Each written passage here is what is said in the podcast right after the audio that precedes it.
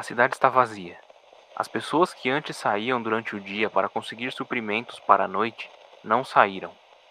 As pessoas que trabalham aqui também não saíram de casa. Não é possível ver animais e nem ao menos barulhos na cidade. O dia começou de forma estranha, silenciosa. Todos estão escondidos, trancaram suas portas e bloquearam suas janelas. Suas famílias não fazem barulho. Não são ouvidas risadas, murmúrios, conversas e nem gritos de choro como é comum por aqui. A cidade amanheceu como se todos os habitantes estivessem mortos. As criaturas que chegaram recentemente apavoraram até o mais corajoso dos moradores. O número de mortes só cresce. Quem sai na rua é atacado instantaneamente. Existe um horário que eles não atacam. Ainda não sabemos o porquê. Nesse horário, as pessoas correm até os mercados e lojas e saqueiam tudo o que precisam para se manter no resto do dia e se conseguirem da semana. Depois do horário, o silêncio total volta a reinar. Eles atacam aqueles mais fracos, idosos, pessoas com problemas de saúde e incapacitados. Por isso, quem normalmente sai no horário seguro são os jovens. Com menos acesso aos mais fracos, as criaturas resolveram atacar os jovens e descobrimos que com isso eles ganharam a habilidade de transformação, podendo assim se esconder em plena vista. Estão se replicando e tomando aos poucos conta da cidade, que antes, mesmo com todos os seres sobrenaturais, ainda era nossa. Eles são invisíveis e, quando se transformam, ganham o rosto de algum conhecido vizinho ou parente, de forma que nunca sabemos se quem está dentro de nossa casa é ou não é um impostor. Não sabemos como detê-los, mas os afastamos se não saímos de casa. Eles ficam sem ter o que atacar e dessa forma aparentemente o número deles diminui.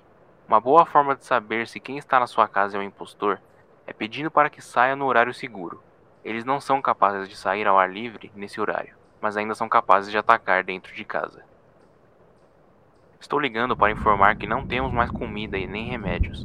O nosso estoque acabou e eu acho que meu filho é um deles. Não sei o que aconteceu com o verdadeiro, mas esse não nos responde normalmente e toma atitudes estranhas. Embora lembre de muita coisa que outra pessoa não se lembraria se não fosse o verdadeiro. Estamos em dúvida.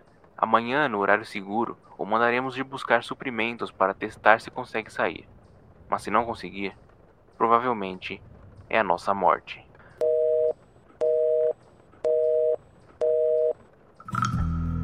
Vocês ouviram um relato. As criaturas estão aí fora em algum lugar.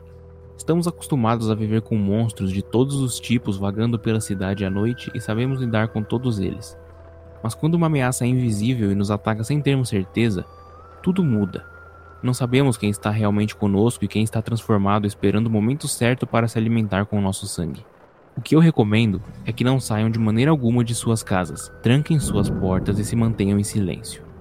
Ainda não sabemos o que os atraiu para cá, mas se não nos virem, talvez vão embora logo. Se certifique de que sua família está segura e mantenha-os em casa. Eu sou Farkas Vuk e essa é a Rádio Oculta.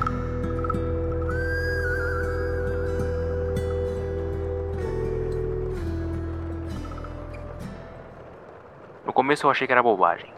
Eu trabalho no período da manhã, então acordo enquanto ainda existem monstros lá fora. Me arrumo enquanto o dia nasce e saio só quando o sol está completamente à vista. Naquele dia, saí normalmente, como sempre faço, mas algo me dizia que havia alguma coisa estranha.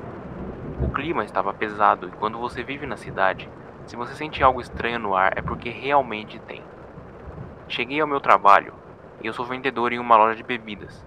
Meu chefe estava falando ao telefone, dizendo que não fecharia as portas e que se eles quisessem que poderiam tentar entrar e fazer o que quiserem, pois afinal, nas palavras dele, eram somente monstros. E com isso estamos todos acostumados. Como não sou curioso e não me intrometo nos assuntos dos outros, eu não perguntei o que estava acontecendo, mas logo descobri mesmo assim. A loja de artigos místicos que fica ao lado da loja de bebidas estava exalando um cheiro muito forte, como se algo podre estivesse lá dentro. O cheiro foi ficando cada vez pior e resolvemos ir dar uma olhada. A loja estava com a porta entreaberta, lá dentro completamente escuro e vazio. O vendedor, que era um senhor simpático conhecido meu, estava no chão, totalmente imóvel. Ao chegar perto, vi que seus olhos estavam vidrados no infinito e seu rosto sem expressão. Não demorei e chamei logo as autoridades, que vieram e constataram que o sujeito havia morrido sem ar, provavelmente vítima de uma ameaça que estava chegando aos poucos na cidade. Foi assim que descobri sobre a existência deles, e logo fomos todos dispensados de nossos trabalhos.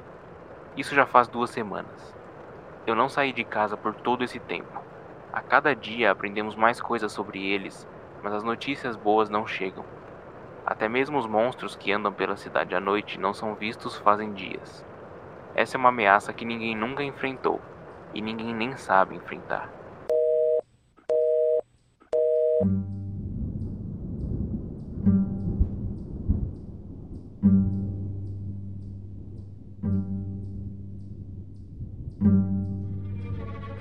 Os monstros estão por aí no momento em que eu falo com vocês. Eu agradeço aos ouvintes que nos mandaram esses relatos, nos informando cada vez mais sobre como as criaturas vivem e como elas atacam. Dessa forma, a Rádio Oculta pôde passar a informação adiante para que medidas possam ser tomadas e tão logo possamos voltar às nossas vidas normais. Fique em casa, caro ouvinte. Se cuide e cuide daqueles que mais precisam. Eu trarei novas informações por aqui assim que descobrirmos mais sobre a ameaça. Eu sou Farkas Vuk e essa foi a Rádio Oculta.